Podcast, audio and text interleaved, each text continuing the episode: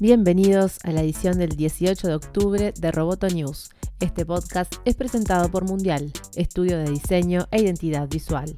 Vamos con las noticias. Twitter divulgó unos 10 millones de tweets provenientes principalmente de Rusia e Irán con los que se buscó tener injerencia en Estados Unidos. La jefa de seguridad de Twitter y el jefe de integridad de la red dijeron que, en línea con nuestros sólidos principios de transparencia con el objetivo de mejorar la comprensión de la influencia extranjera y las campañas de información, estamos lanzando los archivos completos de los tweets y medios que están conectados con estas dos operaciones previamente divulgadas y potencialmente respaldadas por el Estado en nuestro servicio. Estamos haciendo estos datos disponibles con el objetivo de fomentar la investigación abierta y el estudio de estos comportamientos para los investigadores y académicos de todo el mundo, añadieron.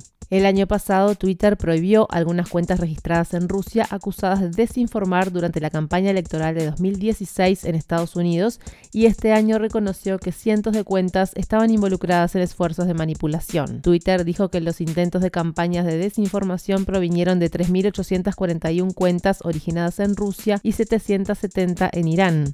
Civil, el proyecto para la creación de una plataforma para el periodismo sobre blockchain de Ethereum, canceló su oferta inicial de moneda y ofreció el reembolso del dinero a los inversionistas que participaron en esta campaña de financiamiento. El procedimiento se llevará a cabo automáticamente el 29 de octubre.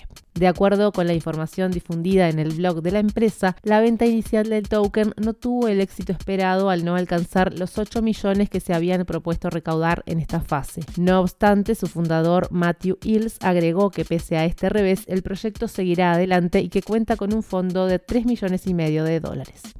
Un empleado anónimo de Amazon publicó una editorial en Medium donde le pide al CEO del grupo, Jeff Bezos, que suspenda la venta del software de reconocimiento facial Recognition a la policía.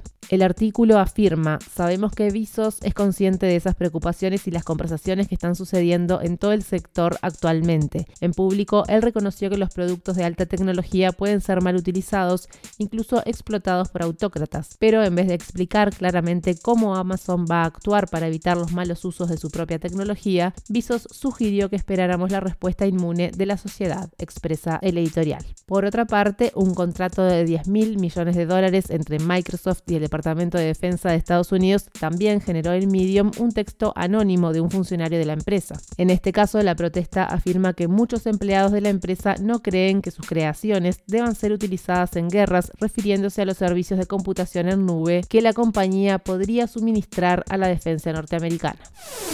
Roboto News es parte de Dopcast. Te invitamos a seguirnos en www.amenazaroboto.com, arroba amenazaroboto y facebook.com barra amenazaroboto.